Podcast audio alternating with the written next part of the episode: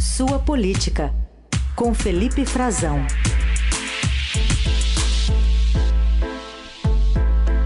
Servido, Frazão, bom dia. Bom dia, Carol. Obrigado pelo cafezinho. Vou deixar o meu para daqui a pouco. Bom dia, dia. ouvintes.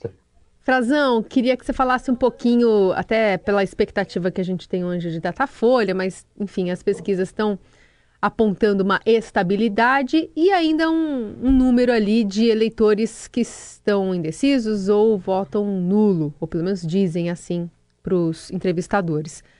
O que, que você tem de direção sobre esse voto envergonhado de 2022?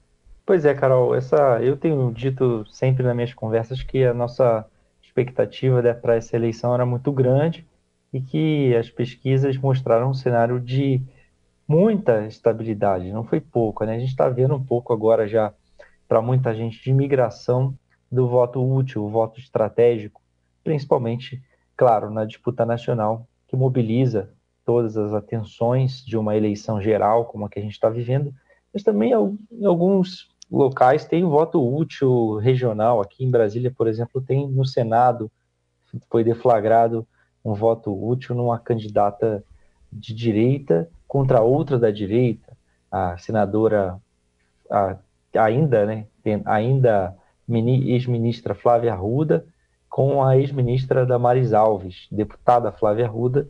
Curiosa demais essa história, né?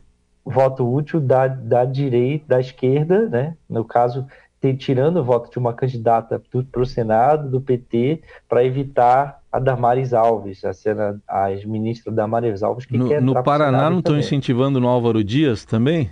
Mais uma disputa, a esquerda é. votando no, no Álvaro Dias, que já é senador, contra o Sérgio Moro. É. Então é interessante isso. Agora tem uma questão que ainda não apareceu claramente. O voto útil é considerado é, que ele sempre aparece nas eleições, em cima da hora as pessoas é, votam, mudam o seu voto para tentar. É um voto estratégico, né? um voto de rejeição, talvez, para a gente tirar, o eleitor tirar a, alguém que ele gosta menos, se o candidato com quem ele tem mais preferência, mais afinidade, não tem nenhuma chance. Ele vota no que ele, é, não no que ele gosta mais, mas sim para evitar a vitória do que ele gosta menos. Então é um voto de rejeição, ah, que é muito comum, inclusive, em disputas de segundo turno. Né? Isso fica bem claro, porque aí é, é, a gente, só, o cidadão só tem duas opções, e nem sempre o que ele vai tem as suas afinidades maiores vai passar para o segundo turno. Mas pode ser que nem passe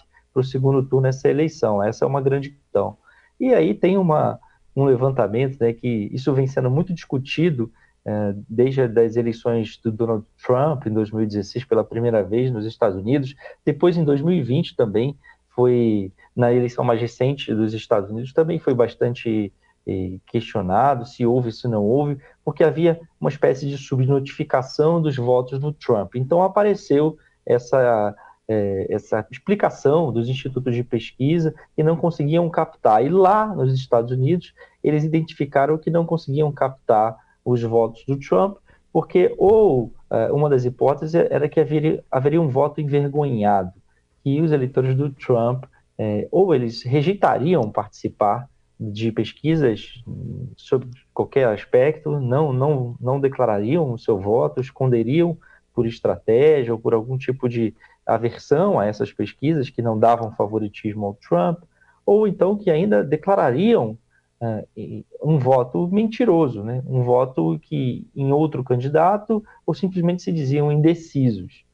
Daí isso também está sendo transportado agora para nossas eleições e eu fui conversar primeiro com uma pessoa que é um psicólogo, Alexandre Coimbra Amaral, para a gente entender o que, que seria o singimento de vergonha, como é que isso pode operar na cabeça do eleitor. Ele tem, ele conversou comigo, eu vou pedir para a gente soltar um trechinho dessa primeira explicação dele. Vamos lá. A vergonha é véu que eu coloco sobre a minha ação, porque eu sinto que a nudez dessa ação, quer dizer, se eu colocar essa minha ação no mundo, eu vou estar exposto ao ridículo. A vergonha está sempre associada ao medo de ser exposto a uma situação ridícula. Então, por que que esse voto envergonhado está tão presente na eleição nesta particular? Porque os dois candidatos majoritários à presidência da República, nos últimos anos eles evocaram paixões, eles evocaram defesas muito acaloradas. É interessante isso, né, Carol Heissen, porque existe eh, uma variável que eu também conversei com ele, que seria o, o meio social, né? O meio social que a gente vive não necessariamente representa a totalidade da sociedade brasileira. Ele não, certamente não. Vivemos em bolhas, para usar é, a nossa palavra da moda, mas não só nas redes sociais, mas no nosso círculo social também. Nossas, nossas relações têm limitações. Então, o meio também pode influenciar a decisão de uma pessoa é, de, declarar ou não seu voto. Se, aí, alguns institutos de pesquisa, alguns cientistas políticos, sociólogos que lideram aqui no Brasil, dizem que ainda não é possível é, identificar se há ou não um voto envergonhado presente nessa eleição, que seria preciso aguardar os resultados da, da eleição para daí então se estudar um pouco melhor isso. Mas o meio social tem um traço da psicologia política que seria é, que a pessoa que eles chamam de espiral de silêncio, que seria identificado como uma pessoa tende a omitir a sua opinião quando ela não é a majoritária, ou ela não tem ampla aderência, aceitação no meio onde ela vive.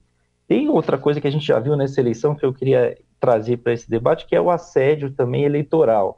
É, nessa eleição e na passada, nós vimos, por exemplo, é, empregadores é, que apoiam o presidente Jair Bolsonaro pregando demissão ou ameaçando com demissão funcionários que não votarem na no candidato que eles defendem. E já vimos, inclusive, o Ministério Público atuando sobre esses empregadores.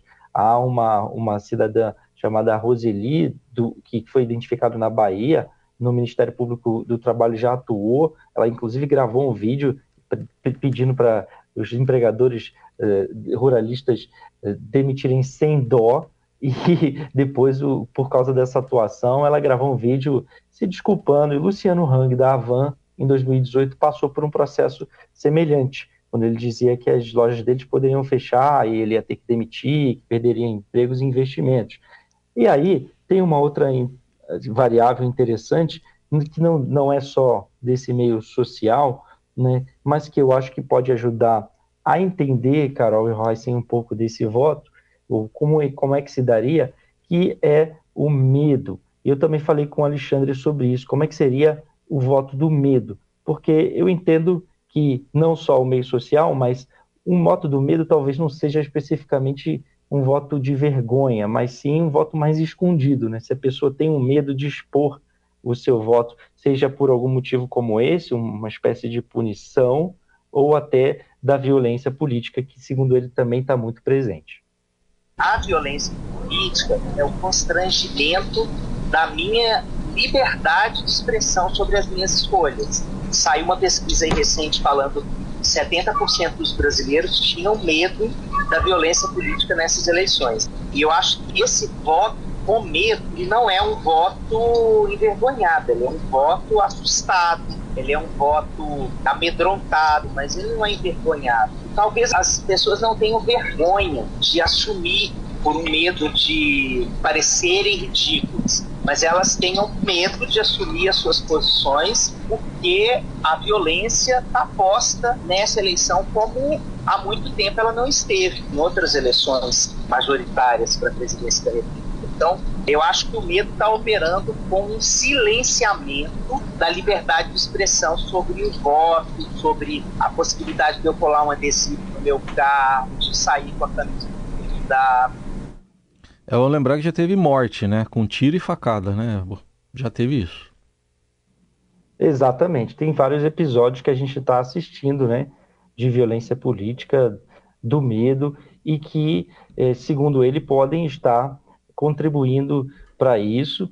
Seria até, acho que a palavra ajustada aí seria sim um voto, talvez as pessoas esconder o voto ou votar com de uma forma mais amedrontado. E, e segundo o Felipe Nunes, da Quest, uma das, das consultorias, dos institutos de pesquisa que estão fazendo, liderando é, testes nessa eleição para entender o, o, voto envergonhado, isso de fato está acontecendo ele identificou isso nos grupos eh, de pesquisa, ele fez diversos experimentos, publicou eh, na, na, revista Piauí um pouco do, de como foram esses estudos, é bastante interessante a gente entender, e ele tem dito, já falou com o Estadão também sobre isso, como é que opera o voto do medo, e ele identificou que a maior probabilidade hoje seria não de, por exemplo, de existir um voto envergonhado no presidente Bolsonaro, mas sim um voto envergonhado no presidente Lula.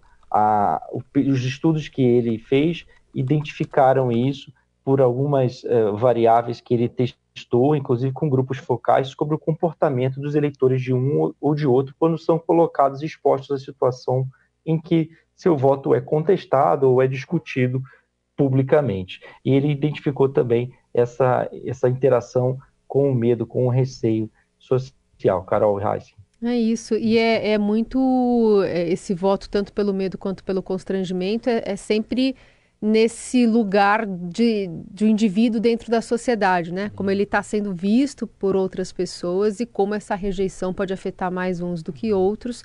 E aí, como a gente está vendo esse movimento, por exemplo, do PT, né? Muitos artistas, ex-ministros do Supremo Tribunal Federal, enfim, colocando essa, essa nuvem, né, de apoio a ele. É, talvez para é, justamente romper essa possibilidade de um voto mais envergonhado e, e, ter essa virada como estratégia de campanha. Né? Bom, domingo a gente vai ter as é, respostas né, para tudo isso aí.